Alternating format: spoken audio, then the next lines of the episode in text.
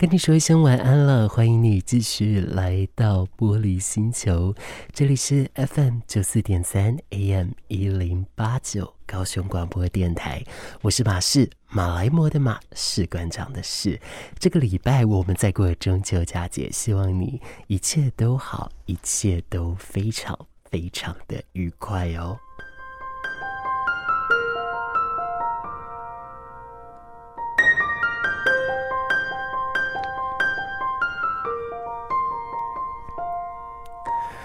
连续的，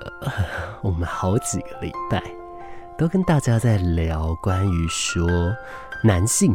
这一个议题。大家对于这样子的议题，不知道现在有什么样的一个想法呢？但是会拉出这样的议题，最主要、最主要是想要跟大家说，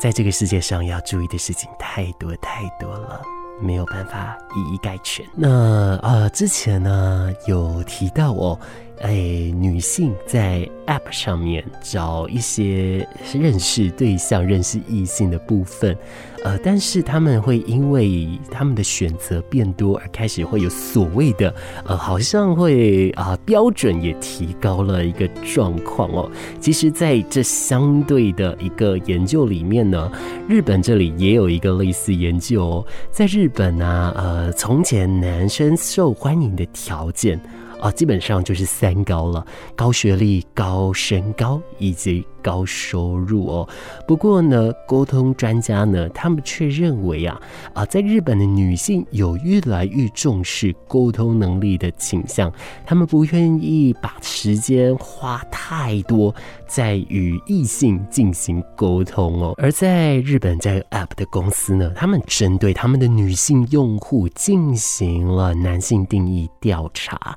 而在这当中，第一名呢是高年收，第二名是高沟通能力，第三名则是懂礼貌。而在根据了想结婚的男性对象调查当中呢，第一名是会帮忙顾小孩、做家事的人，第二名是哎只对自己温柔的人，第三名则是努力工作的人，第四名讲话有趣的人，第五名则是擅长省钱与管理家计的人哦。那在这一项。调查当中，也就是这个想结婚的男性调查里面，高收入只排了第七名，身高高在第三名。高学历则是第十六名哦，也就是说，过往啊，我们所谓的三高时代，好像呃，在时代的替换下，它好像变得不是那么的重要了哦。等一下，我们就细细的来讲讲关于这一个新闻。那在这当中，其实今天我也呃想要跟大家分享一本书里面所提到的事情哦。那这本书啊，它算是一本理论书，叫做《文化研究》，它是一个国外的几位学者共同编写，那台湾再把它翻译。这里面有提到非常非常多很值得我们去关注的，而其中在性别议题的部分，他们也有把男性的部分拉进来了。那我自己在翻阅完之后，我觉得其实是蛮值得跟大家来进行讨论的。所以今天的节目里面也就准备了这些内容跟大家来分享了。同样的，我们在。真正的开始在聊这个新闻之前，我们好好的跟大家来聊聊天吧。大家这个礼拜过得如何呢？上个礼拜呀，我跟朋友出门。然后我们一起去跟见了其他我们平常比较不常见到的朋友们哦，就是说大家可能平常就四散在各处的，哎也都是为了生活在忙碌这样子哦。但是不管不管如何啊，哎，我们都还是会固定找时间来相聚一下哦。那这真实当中，因为我们这当中大家都是在艺文圈的行业，可能像我是 DJ，然后有人是活动主持人。有人是艺术创作者等等的，你知道那一刻聚在一起，就会呈现一个 brainstorming 脑袋风暴的状态哦。我们就针对了每一个人的专业来进行了讨论，然后讨论到我的东西呢，他们就说：“马士，我都有听你的玻璃星球，但是我觉得你好像太震惊了。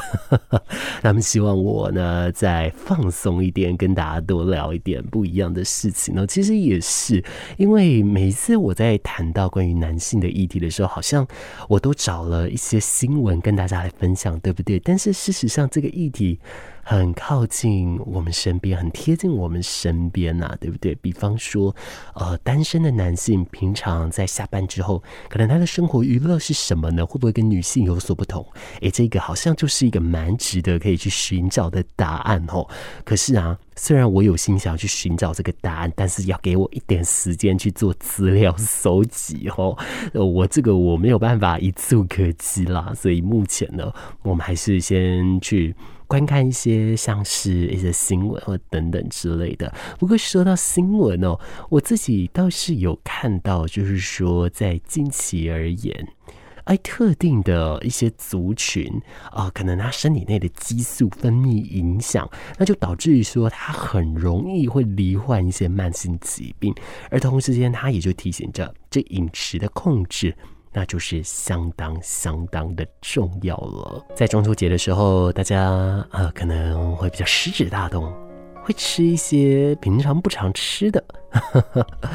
但是。要还是要注意一下自己的身体健康啊，不要乱吃了。以往在做节目的时候会顾及在听觉的丰富性，所以呢，每一次是我自己一个人在分享的那一集，我在歌曲上就大幅度的使用女歌手所演唱的歌曲。不过在最近，我很想去尝试一件事：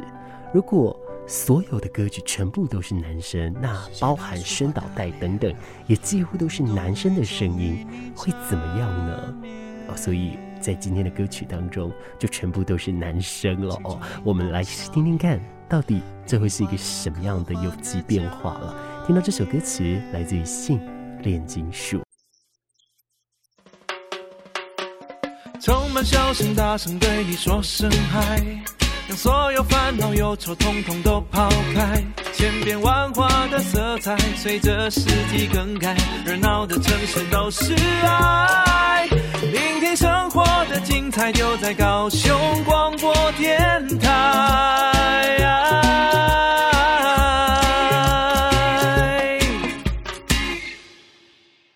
继续的要跟你来分享，在日本他们所统计的这个关于他们 App 上面针对女性用户所进行的男性的相关的统计哦。那在这个统计，它的结论呢是提到了，现在其实越来越多人去重视的会是男性的一个。沟通能力，这到底是一个什么样的一个状况呢？其实啊，这沟通能力，因为它常常会跟工作的表现、团队以及客户和上级沟通，或是彼此理解能力呈现正相关，所以它也会间接的有影响到收入的可能性哦。当然，包含了像育儿也都需要很高的一个沟通能力。不过呢，在日本的一个沟通专家，他就特别提到了，诶。因为啊，常与这个沟通，呃，跟工作表现有关。可是现在人际关系的稀薄的状况啊，很多人呢期待啊，结婚对象能担任朋友或是伙伴的。的一些角色，所以说呢，一些条件也就比过往还要来严格喽。那么心理学家梅托斯他在之前呃，就是提到的这个《Psychology Today》哎这一篇科学期刊里面有提到哦，现代年轻男子、中年男子孤独程度是几代以来未见的，也就是说呃，他们就是前所未有的孤独哦，而且这状况还会恶化。这个我们之前节目有提到嘛。而梅托斯呢，他就是有提到说，像包含了用交友软体来约会，还有女性提高了标准以及欠缺技能这一些，通通都会是呃这个男性啊，他们在呃相关的伴侣抉择上，或者是步入一段关系当中，会比较辛苦，甚至需要面对的一些事情哦。不过呢，呃，在这个研究其实还有后续，就是说。呃，心理学家梅托斯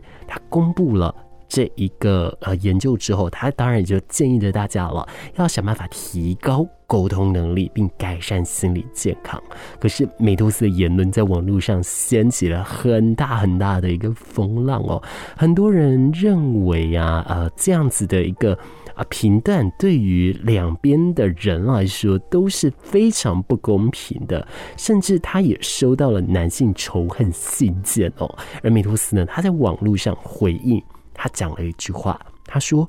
我只是希望你们成为更好的自己。”某些程度上的确是对不对？呃，我自己也的确蛮容易会因为一些小事情，或者是说生活上的不如意，然后呃就会想要谩骂，或者是说迁就于他人等等的。但是你严格去想起来，好像真的就是呃自己的能力真的没有到那个位置，但是自己好像。不敢承认哦，我觉得要服软这件事情真的是有一点点，对于每一个人来说都有一点的困难。不过这件事是需要练习的。以前呢、我可能会更严重，现在我已经好多了。至少我觉得在承认自己呃什么东西不会是什么东西很软弱的时候，不会到说这么的苛责我自己。好，那接下来呢，马氏想要跟大家来分享哦，我自己在书籍这个文化研究上面来看到的，他们针对男性来进行的一些描述哦。诶，在这里呢，他就是提到说，男性的这个定义，他会因着。时间、空间而变化，而以男性特质可以被理解成一种文化建构的状态哦。但当然，这上面也提到了，他们在这里指的是复数形态的男性特质，而不是单一形态，因为每一个人通通都不一样，没有办法。以偏来概全哦，所以就会以这样的方式来去做相关的形容了。在这样的一个研究里面呢，其实他们有人提到哦，男性特质并不是一成不变的，而这激发了越来越多有关男性和男性特质的一些研究。而这些研究基本上在三大问题里面，包含了男性与男性特质的文化再现。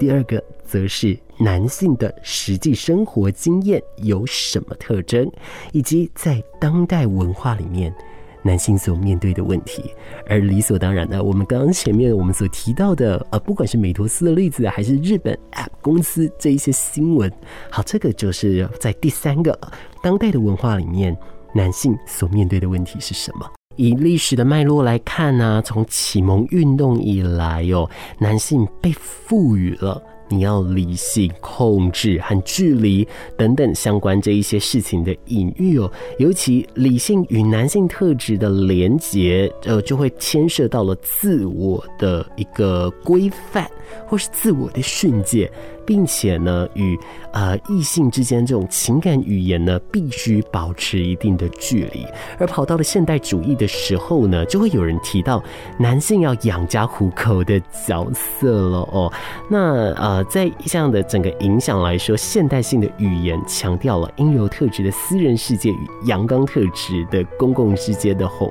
沟了。哎，这句话听起来好乱，对不对？其实严格来说啊，就是在很多很很多的一些社会时空，或是很多的环境里面，而无形当中还是会有理性与感性是绝对二元分的这样的一个观念呢。当然，变到现代，我们都知道这是不行的。但是，因为过往教育还有过往我们的习惯的关系，所以我们总是会那么不小心。会诞生这样的一个想法哦，诶，但是我认为啊。诞生这样的一个想法也不是错，但是你不要把它给再现到你的生活里面哦。其实我之前看过一件事情，就是人家都说人人都会有邪恶的想法，可是你可以学着跟这个邪恶想法共存，你可以让它只存在于你的脑袋，而不要把它做出来。嘿，这个事情呢，其实在精神科医师上，他们也有在这样的提醒哦，甚至说，诶，有的时候我们会觉得我们有一些比较。糟糕的想法，我们就会觉得自己十恶不赦，或者非常非常的有罪恶感啊。其实这都没有必要。我们学习着与恶共存，但是我们不要把它诉诸于言语跟诉诸于具体的行动，那也就很够了。好，在这一本书籍里面，他们还提到一件事，就是说在呃公众社会里面。呃，大部分的男性哦，而我这边指的是大部分的，不是所有哦。大部分的男性呢，他会啊、透过公开表现，呃，获得尊严的方式，或者是取得成就而被认可。这种呢，就会采取很多的形式，当然包含了教育、文凭、职业地位啊、运动啊等等的这一些事情。可是。这当中也包含了其中一件事，就是暴力，甚至是一些比较强的，或者是比较糟糕的，呃，那个取向的一些思想哦。这个就真的没有那么那么的好了哦。那在这里来说呢，因为他们男性大部分都想到，就是因为我必须有所表现，以及是我。要拿到这个光荣倾向，所以就会造成说有一个非常非常沉重的压力。那这边呢，他就会提到了，包含了呃很多的一个男性特质，还有像男性成瘾的相关的这种问题的根源了。下一阶段的，我想要根据男性成瘾问题根源，跟大家来进行一点分享哦。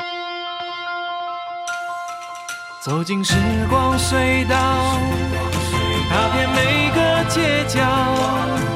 城市的璀璨风光，高雄广播陪伴你探索。FM 九四点三，欢迎回到高雄广播电台 FM 九四点三 AM 一零八九。这里是玻璃星球，我是马士，马来貘的马，士官长的士，跟你说一声晚安。现在已经半夜了，不知道你是听着我的节目，听着听着会越来越想睡，还是听完了你要准备出门去工作，或是你打算一边听一边让我陪伴你度过你现在还在工作的时光，都跟你说一声辛苦了。我们前面呢，用了在日本的交友 App 公司他做的一个统计的新闻作为开端，然后我们有提到了在文化研究这一本书籍里面所讲到的关于男性的一些研究，基本上他研究的核心领域包含了三个面向，也就是男性与男性特质的文化再现。以及男性的实际生活经验有什么特征，和当代文化里男性所面对的问题。而截至目前，我们玻璃星球的确也已经讲了不少的例子哦。这绝大部分很多很多都是围绕在第三个当代文化里男性面对的一些问题，在这当中也以此来作为体现了。然而，根据呃后续上的一些研究，因为很多男性被赋予了，呃，他必须理性，他必须去追求声望的这一个行动哦，所以说他会用尽非常非常多的方式去，呃，我们讲比较残忍一点的词是掠夺资源，所以一旦要做到掠夺，势必会有侵略，势必会有人战败。那在这一个状态来说，啊、呃，这个就会对他人去形成不便。可是在这里就会出现了这个男性研究里面他们所提到的，像是有一位学者叫法瑞尔，他在一九九三年的时候就提到了，呃，男性啊会比女性更常丧命于战争和轻生，而。百分之九十以上的暴力犯罪，以及百分之九十以上的监狱囚犯也是男性哦。而另外呢，根据啊这相关的一个说法呢，也提到了说，啊真正快乐的男性其实非常非常的少。在另一位学者叫做瑞尔哦，他说了，美国有百分之四十八的男性在一生当中会出现过沮丧或是轻生、酗酒、滥用药物，甚至暴力，还有犯罪。等等相关的一个情形哦，而澳洲统计局呢，他们在二零一一到二零一二也发现了成年男性的酗酒的人数大约是成年女性的三倍，这已经是是构成了健康的风险，而且这比例悬殊是非常非常大的，因为女性的酗酒的百分比例数是百分之十，可是男生呢是百分之二十九，而男性酗酒的比例。在每一个年龄层里面，全部都是高过于女性的哦。以以这样的一个状态上来说，的确就真的需要去特别特别的关注。然后呃，我另外再多补充一点哦，刚刚有提到说，呃，男性呢，呃，超过百分之九十的。暴力犯罪以及超过百分之九十的监狱囚犯会是男性哦，这个呢并不是法瑞尔提出的，这又是由另一位学者哦，诶，他叫做 Biddulph，那这个就是毕达福，诶，他这个有说过的一个说法，所以他因此得到的这个结论，真正快乐的男性是非常少的。可是，并不代表说因为。呃，所谓的可能有一些呃非法犯罪啊，或者是诶、一些刑法上的呃关押等等，而造成快乐的男性很少。他是呃有很多很多的研究过程跟结果，只是因为。在节目的篇幅以及在书本里面的篇幅来说，并没有办法细讲到这一块，所以说它只是列出了结果而已哦。但是不管如何，的的确确，呃，它跟后续直到二零一一年、二零一二年这个澳洲统计局统计还是数字，真的还是一样。所以这代表什么呢？是不是代表好像社会一直都没有重视？男性的议题，哦，对不对？那反观台湾，台湾呢？哦，我们在看到的，嗯，一些不管是数值上的确很多，也都是男性会稍微的多一些哦。但是啊，台湾其实呃相关的局处或者是相关的单位，也有设立了男性关怀专线，或者是设立非常非常多啊，保护于男性的一些特定的组织等等的，不晓得。你对这一方面有没有研究呢？所以其实就代表说，我们生活有非常多资源，也都等待着我们可以来去做使用哦。甚至也是要再一次的老生常谈一点，不要忽略求救，也不要害怕于求救。你要把你的困难讲出来，别人才知道怎么帮你哦。我相信在世界上。好人是非常非常多的，只是呃，我们没有伸出手，我们没有动作，是因为我们不知道怎么样才能够在不伤害你的情况下去达成帮助你的目的。那要做到这件事，好难，好难哦。可是啊，这件事真的太重要了，每一个人都还在尝试着去跟这件事件。来做相关的学习哦，所以说了，呃，在这里也是呃，提供给大家，如果你身边有看到说比较会压抑自己情绪的男性，或者是说呃比较不愿意主动去求助的男性，或许我们可以在身边从陪伴开始，慢慢的陪伴他，慢慢的跟他聊，慢慢的看看，或许他能够有一些需求是我们有办法帮他完成的。你用生活，看夜光依旧在闪烁。披星戴月，也许寂寞，想把烦扰抛在身后。FM 九四三，陪在你左右。我时间已经到了最后一刻，该准备的跟你说一声再见了。每次啊，一个小时，其实说长超级长，你要说短，其实也蛮短的，对不对？每次我自己在准备节目或做其他事情的时候，有时候都觉得有一点长，可是主持节目的时候，又觉得时间过好快。每一次准备好多东西，结果都来不及跟大家来分享，我就只好一直顺延到下礼拜，然后东西就永远一直讲不完哦。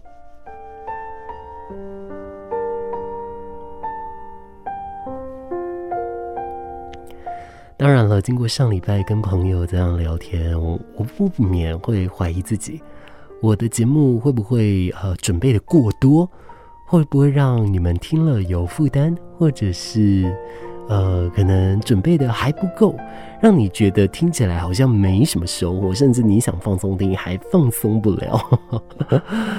但是呃，至少我都很感谢你持续收听到现在，也很谢谢你这个小时选择让我待在你的心身旁哦。我们要准备说一声晚安了，也感谢你在高雄广播电台 FM 九四点三 AM 一零八九，请你持续的在这里，下一阶段的节目马上就来了哦。而也在这当中